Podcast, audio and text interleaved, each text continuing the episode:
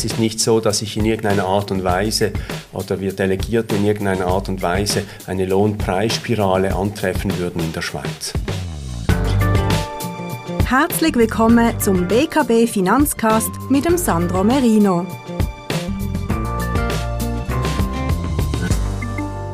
Geschätzte Zuhörerinnen und Zuhörer, willkommen beim BKB Finanz Podcast. Mein Name ist Sandro Merino, Chief Investment Officer der Basler Kantonalbank. In der heutigen ersten Ausgabe im neuen Jahr 2022 freue ich mich auf Daniel Hannemann von der Schweizer Nationalbank. Er ist dort SNB-Delegierter für Wirtschaftskontakte in der Region Nordwestschweiz. Guten Tag, Herr Hannemann, willkommen bei der BKB. Guten Tag, ich freue mich über die Einladung. Besten Dank. Gerne. Nun, diese Rolle als SNB-Delegierte für Wirtschaftskontakte äh, umfasst einen regen Austausch mit äh, Schweizer Unternehmen, insbesondere auch in der Nordwestschweiz. Und als erste Frage würde mich sehr interessieren, äh, wie diese Rolle ausgestaltet ist, welche Aufgaben äh, die SNB äh, hier wahrnimmt und natürlich dann diskutieren wir, wie das auch in der äh, Geldpolitik dann, dann einfließt. Können Sie uns etwas dazu erzählen? Ja, sehr gerne. Ähm, ich bin einer von acht Delegierten. Die Nationalbank hat acht Delegierte in der ganzen Schweiz, zwei in der Westschweiz, einer im Tessin, fünf in der Deutschschweiz. Meine Region ist die Nordwestschweiz, bestehend aus Basel-Stadt, Basel-Land und dem Aargau. Und äh, ich habe im Wesentlichen zwei Aufgaben.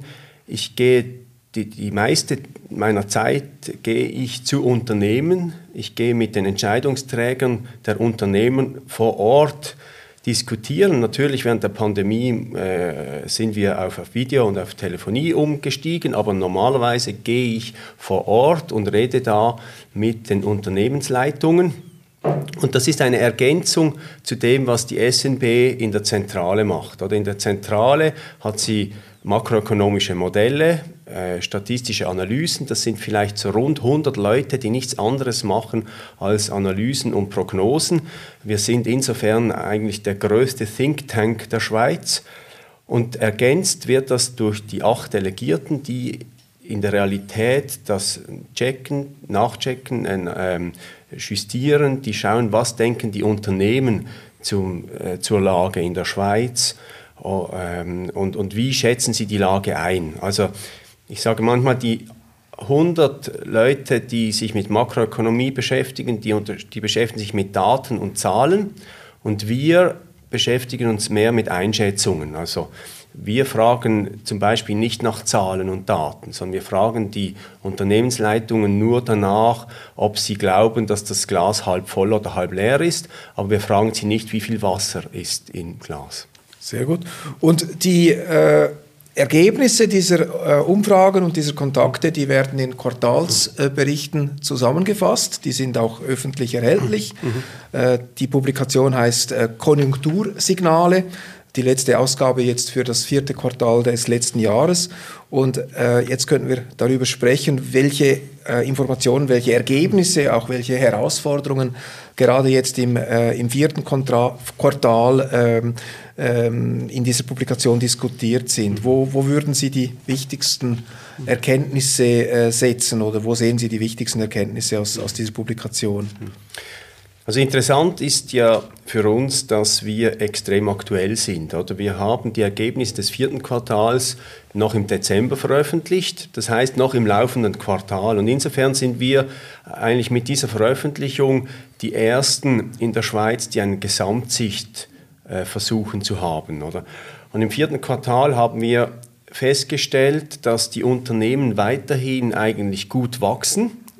Sie sind ja aus der Pandemie gekommen, da haben sie Umsatz verloren letztes Jahr, vorletztes Jahr, Entschuldigung. Und letztes Jahr war so im, war eigentlich wieder dieser Aufwärtstrend zu spüren, oder? Und zwar einerseits war der extrem positiv, was Umsatz angeht. Er war auch gut, was, was die Marge angeht. Aber er war vielleicht eben etwas stark, was so eben die Lieferengpässe angeht, oder? Mhm. Also mhm. da, dadurch, dass alle 2020 ihre Lager geleert haben und dann 2021 leere Lager hatten, haben sie dann im 21 etwas mehr bestellt, als was sie vielleicht verkaufen konnten, weil sie ihre Lager wieder füllen wollten. Und das hat dazu geführt, dass sehr viel bestellt wurde, dass es dann auch Transportengpässe gab, ähm, auch äh, durch externe Schocks, der Suezkanal als Beispiel, aber auch eben die Pandemie in China, die wieder ausgebrochen ist, die dann dazu geführt hat, dass gewisse Häfen wieder geschlossen wurden. Und darunter haben verschiedene ähm, Industrien gelitten. Vielleicht die Nordwestschweizer Industrie am wenigsten, oder? Weil die Nordwestschweiz, also, also die Basler Industrie, oder? Weil die Life Science ist nicht so stark betroffen von Lieferengpässen, weil die Life Science sich schlicht Lieferengpässe nicht leisten kann, oder? Die macht eigentlich schon immer so, dass sie liefern kann, oder? Medikamente müssen immer da sein. Und deswegen war für die Life Science Industrie vielleicht diese Lieferengpässe nicht ganz so stark wie für den Rest der Schweiz. Jetzt diese Lieferkettenproblematik, diese Beschaffungsengpässe sind ein, ein globales äh, Problem. Äh, das wird in, in vielen Ländern äh, diskutiert. Wie ist der Ausblick? Kann man damit rechnen, dass wir im Laufe dieses Jahres äh, das Problem äh, beheben können? Wie, wie gibt es da einen Ausblick zu diesem, zu diesem Thema? Also ich kann immer nur den Ausblick natürlich der Unternehmen genau. wiedergeben, oder? Ähm, und die Unternehmen denken schon, dass es sich im Laufe des Jahres beruhigt. Nicht jetzt im ersten Quartal mhm. wahrscheinlich, sondern vielleicht ab dem zweiten Quartal. Natürlich gibt es Unternehmen, die denken, es wird sich nicht beruhigen, klar. Aber wenn ich jetzt einfach das so etwas zusammenfassen darf, dann würde ich meinen, dass die meisten davon ausgehen, dass man Mitte Jahr wieder eine gewisse Normalität hineinkommt. Insbesondere wenn ich mit den Transportunternehmen rede, dann glauben die eigentlich schon, dass die Container wieder einigermaßen am richtigen Ort sein sollten bis Mitte Jahr, die Kapazitäten wieder stimmen sollten und so weiter. Aber natürlich kann bis dahin wieder etwas passieren, dass das dann eben nicht so ist, oder? Aber wenn es normal, gehen, ähm, normal geht, dann würde ich davon ausgehen, dass im Laufe des Jahres sich die Situation sicher verbessert. Ich würde sogar behaupten, dass die Situation im vierten Quartal nicht mehr schlimmer war als im dritten Quartal. Sie war schlimm, okay, aber sie war nicht mehr schlimmer als im dritten Quartal. Und insofern bin ich, habe ich da eine gewisse Zuversicht, dass sich die Situation jetzt so langsam verbessert. Natürlich immer vorausgesetzt, wir haben nicht wieder weitere Schocks. Ja. Ein anderes Thema, das in der Studie zum vierten Quartal, äh, Studie Konjunktursignale, mhm. heißt sie, ist auch der, äh, der Personalmangel oder mhm. vielleicht auch Fachkräftemangel. Da ist die Frage, ist das, ist das generisch? Also überall, wo Personal gesucht wird, ist es schwierig oder sind es insbesondere Fachkräfte? Oder wie gibt es da eine, eine, ein Relief? Äh, welche, welche Art von Personal ist, ist im Moment schwer zu finden? Also es ist wirklich ein Phänomen, das in allen Branchen vorkommt, oder? Mhm. Vielleicht am wenigsten, wenn ich das so sagen darf, in der Finanzindustrie, oder? Aber ansonsten eigentlich in allen Branchen. Oder? Das ist wirklich ein, ein sehr breites Phänomen. Ähm, äh, hat einerseits mit diesem Aufholeffekt zu tun. Ähm, ja, und wenn man etwas genauer hinschaut, oder welche Berufe sind es, dann sind es natürlich in erster Linie diejenigen, die etwas mit Digitalisierung zu tun haben, oder? Die mhm. nennen wir jetzt die IT-Branche zum Beispiel, mhm. oder Telekom-Branche. Und heute ist es halt so, dass fast in allen Branchen dieses IT-Wissen gebraucht wird, oder? Und darum haben eben alle Branchen das Problem. Es gibt aber auch andere Phänomene, die eigentlich nichts mit der Digitalisierung zu tun haben, wie in der Gastrobranche. Die haben auch die Probleme, äh, Personalmangel sehr stark sogar, weil da einfach viele Leute in der Krise abgesprungen sind und gesagt haben, ja, die Branche ist mir jetzt zu unsicher, ich gehe jetzt in eine andere Branche. Oder? Und mhm. die haben jetzt extrem Mühe, wieder Leute zu finden. Das mag etwas überraschend sein, mhm. weil man denkt, dass äh, dort äh, äh Personal leicht äh, zu finden sein müsste, aber eben es gibt so ein bisschen um Verteilungen, äh, die Arbeitnehmer orientieren sich äh, neu aus. Ja, ja. es gibt auch Chancen da natürlich für, ja. wieder, für Unternehmen. Oder? Ich stelle immer wieder fest, dass diejenigen Unternehmen, die sich, die sich stark um ihre Arbeitnehmerschaft kümmern, die etwas machen, die zu ihnen schauen, die sie auch nicht sofort entlassen, die ein gutes Image haben auf dem Arbeitsmarkt, dass die etwas weniger betroffen sind. Und natürlich haben, merken die auch, dass es schwierig geworden ist, aber die anderen, die vielleicht ähm, schneller entlassen, die nicht so ein gutes Image haben, die haben im Moment e-, enorm Mühe, Leute zu finden. Auch Lehrlinge natürlich. Ja, sehr interessant. Dankeschön. Dann die Lohnentwicklung äh, war 2021, also im letzten Jahr, äh, relativ äh, bescheiden. Natürlich im Pandemiejahr, genau. vermutlich ein Jahr, in dem man jetzt nicht mit großartigen äh, Lohnforderungen ohne weiteres auftritt. Jetzt äh, für 2022, äh, wie sind hier die Erwartungen im neuen Jahr? Die, die Erwartungen würde ich als moderat bezeichnen. Ähm, einerseits ist natürlich die nominale Zahl, die ist höher, oder? Äh, wir, die, die Unternehmen erwarten vielleicht so im Schnitt anderthalb Prozent mehr Lohn für die Arbeitnehmer und so. Das ist natürlich mehr als letztes Jahr, oder wo von vielen ähm, Firmen Nullrunden waren, oder? Jetzt ist es anderthalb Prozent im, im Schnitt. Ähm, dennoch würde ich das moderat bezeichnen, weil wir haben ja auch Teuerung dieses Jahr, oder? Und wenn man das dann real anschaut, dann ist es eben wieder ähm, äh, eigentlich fast gleich viel oder, wie mhm. letztes Jahr. Also es ist nicht so, dass jetzt die Gewerkschaften und die Arbeitnehmer im Moment viel höhere Löhne fordern, sondern sie möchten im Moment einfach die Teuerung ausgeglichen haben. Ich denke, das hängt damit zusammen, dass man weiß, dass vielleicht die heutige Situation, wo man mit der Wachstum hat, auch eine vorübergehende ist. Oder wir sind immer noch in dieser Pandemie drin. Also zuerst ging es schnell hinunter, jetzt geht es schnell hinauf, aber das ist ja nicht ein Zustand, der über mehrere Jahre andauern wird. Und ich glaube, das merken auch die Arbeitnehmer und sie möchten jetzt einfach fair behandelt werden. Aber es ist nicht so, dass ich in irgendeiner Art und Weise oder wir Delegierte in irgendeiner Art und Weise eine Lohnpreisspirale antreffen würden in der Schweiz. Also keine Anzeichen einer sich äh, jetzt langsam drehenden Lohnpreisspirale. Nein, ja, bis, bisher würde ich wirklich sagen, wir, wir sehen keine Anzeichen dafür. Oder ähm, äh, gewisse Firmen, die sagen wir über 2% Lohnerhöhungen haben, die machen das eigentlich eher deswegen, weil sie letztes, vielleicht sogar schon vorletztes Jahr eine Nullrunde gemacht haben und jetzt gesagt haben, so jetzt ist mhm. der Moment, wo wir wieder etwas verdienen, jetzt müssen auch die Arbeitnehmer wieder daran partizipieren. Genau, Sie haben, erwähnt, Sie haben es erwähnt, die, die Teuerung macht wieder Schlagzeilen, etwas weniger in der Schweiz. Ich glaube, wir haben für 2021 wahrscheinlich etwa 1,5 Prozent, irgendwo in dieser Größenordnung. Nein, für 2021 hatten wir ein, ein, ein, gutes halbes Prozent. Wir haben für 2022 haben wir als Prognose äh, ungefähr ein Prozent. Ungefähr ein Prozent. Ja, also eben in der Schweiz noch eine, eine bescheidene Teuerungsrate, ja, ja. Äh, im Gegensatz natürlich zu hohen Zahlen aus den USA genau. oder auch aus, aus Deutschland, aus der Eurozone im Allgemeinen. Mhm. Also das ähm, Inflationsgespenst geht ein wenig äh, um. Mhm. Die großen äh, ausländischen Zentralbanken, USA, äh, EZB, sagen, das ist äh, temporär wobei sie jetzt den Begriff temporär zeitlich schon ein wenig in die Länge gezogen hat, ist natürlich die Frage, was, was temporär genau heißt. Das hat, da hat man sich ja nicht so exakt äh, festgelegt, aber im Sinne von vorübergehend. Ähm, wie, wie, schätzen die Unternehmen äh, die, die Inflationserwartungen ein? Gibt es da Befürchtungen? Geht das weit auseinander? Gibt es Optimisten, Pessimisten? Wie, wie ist hier das Bild?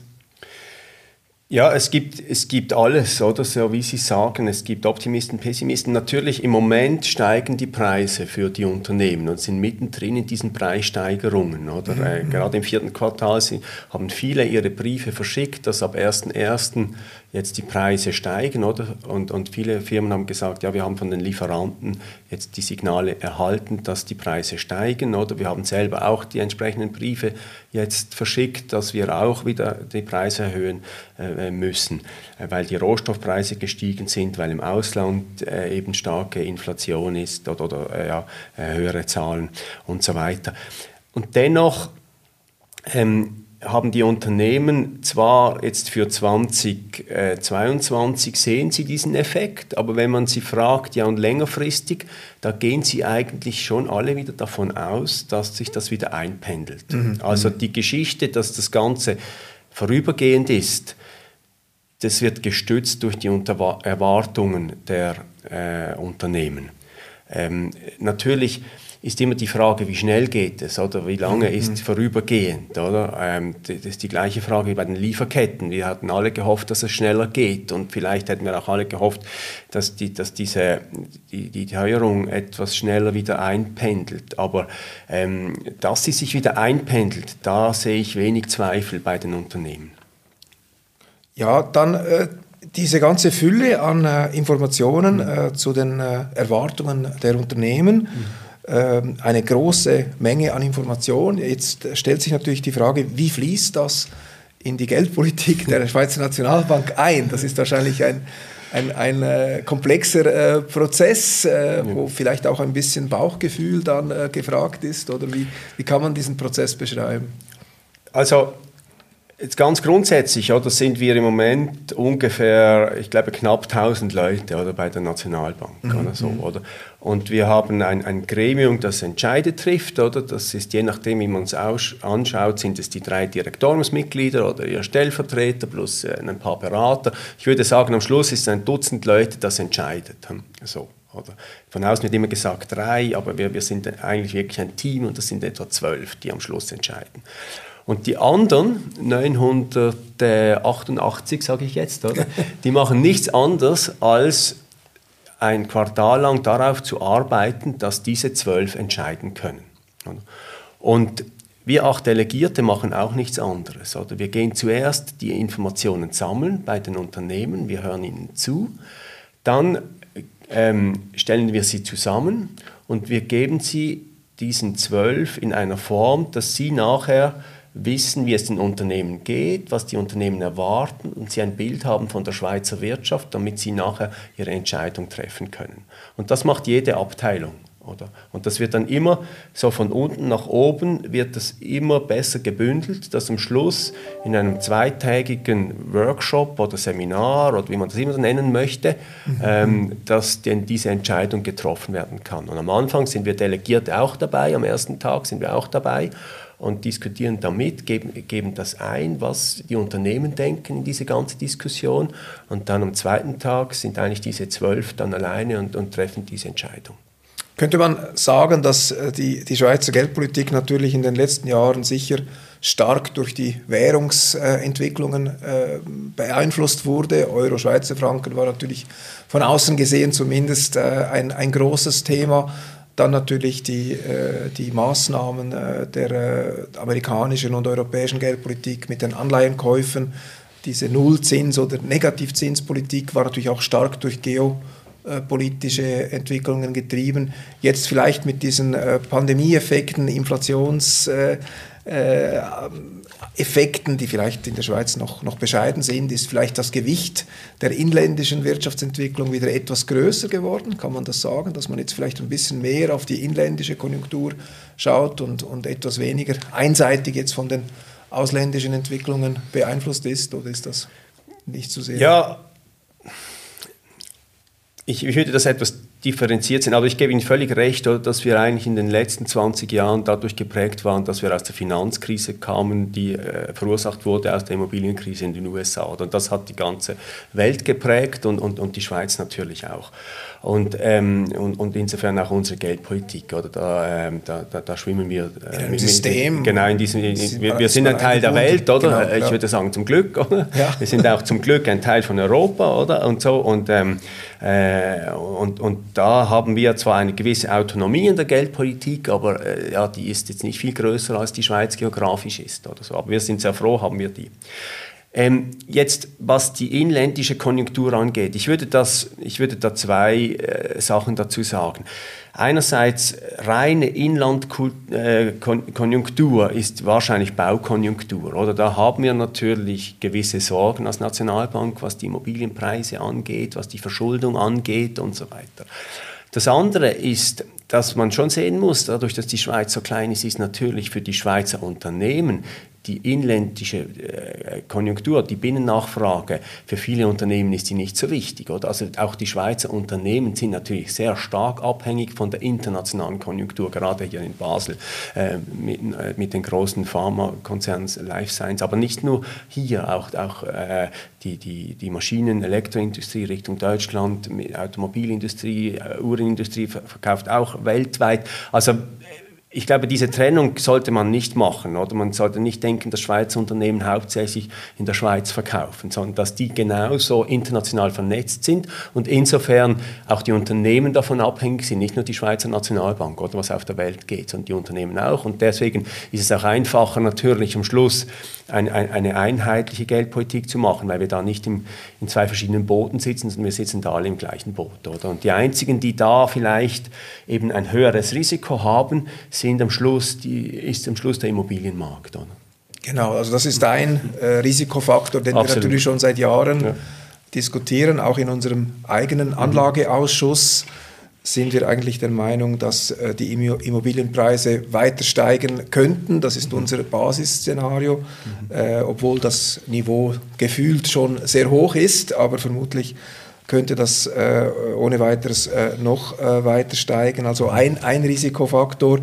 Wenn wir schon bei den Risiken sind, ähm, wenn wir uns so einen Risikokompass äh, vorstellen? Ähm, was, was sieht die SNB an, an, an Risiken für das, für das kommende Jahr? Was, was sind da Faktoren oder Entwicklungen, die, die zu oberst äh, wären bei einer Risikoanalyse? Ja, ich würde jetzt gerne wieder anfangen, was die Unternehmen als Hauptrisiken sehen, oder? Ja, ähm, ja. Äh, genau. Und da ist natürlich, und, und das ist jetzt nicht ganz anders, als was die SNB sieht oder so, oder? Ähm, ja, deswegen, aber aus Ihrer ja, ah, genau, Diskussion meiner, mit den Unternehmen. Also meine Diskussion mit den Unternehmen genau. sagen die meistens als erstes, der Personalmangel ist ihr größtes Risiko. Interessant, ja. Ja, weil ich glaube, dass die sagen das einfach Sie, Sie, nennen den Elefanten im Raum nicht, nämlich die Pandemie. Oder? Ich glaube, die, der Verlauf der Pandemie ist natürlich schon auch ein Risiko. Oder? Mhm. Ähm, und dann ist aber der Personalmangel eines ihrer größten Risiken. Und dann ähm, äh, eben die Lieferengpässe, dass die wieder, wieder, dass das wirklich wieder besser kommt. Und ähm, insofern äh, ist das ja, für, für die SNB ist eigentlich diese Erholung, dass die weitergeht, ist eigentlich schon auch das Wichtigste. Oder? Also, und dann sind natürlich die anderen Risiken, die wir immer wieder benennen. Ich habe sie vorher auch gesagt, äh, Immobilien, äh, da muss man einfach aufpassen, dass die Verschuldung einigermaßen ähm, in, in, einem, in, einer, in einem Maß äh, beobachtet wird, dass es am Schluss nicht zum Risiko wird. Genau. Die, äh, die SNB stellt ja auch eine, eine Wachstumsprognose für die Schweiz, mhm. für das äh, laufende Jahr. Wie viel erwartet die SNB für 2022?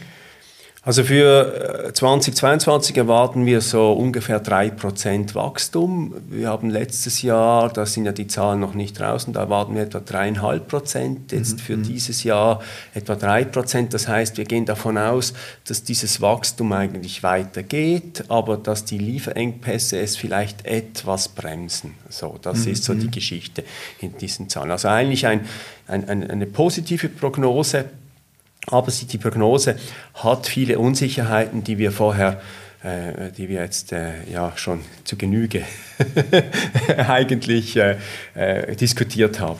Genau, das heißt, äh, wenn wir uns zwei Jahre in die Vergangenheit versetzen und uns vorstellen, wir würden das Gespräch im Januar 2020 äh, mhm. führen, und äh, wir hätten damals unterschreiben können, dass wir zweimal etwa gut 3% Wachstum erhalten für die Schweiz, hätten wir das wahrscheinlich ohne zu zögern unterschrieben. Ja, nein, also man muss erneut sagen, wie bei den letzten Schocks auch, also Aufhebung des Mindestkurses, aber auch andere Schocks, die die Schweizer Wirtschaft ist enorm widerstandsfähig und enorm schnell, enorm anpassungsfähig. Ich glaube, im vierten Quartal 2021 haben wir das Vorkrisenniveau wieder erreicht. Oder? Also das ist schon unglaublich, wie gut die Schweizer Unternehmen auf solche Schocks immer wieder reagieren. Gut, ich glaube, das ist ein gutes äh, Schlusswort, dass wir dieses Jahr eigentlich trotz vieler äh, drängender und, und auch dramatischer Probleme äh, doch mit einer gewissen äh, Zuversicht in die konjunkturelle Entwicklung äh, für 2022 äh, hineinschauen können. Vielen Dank, Herr Hannemann, für das interessante Gespräch. Besten Dank Ihnen für die interessanten Fragen. Dankeschön.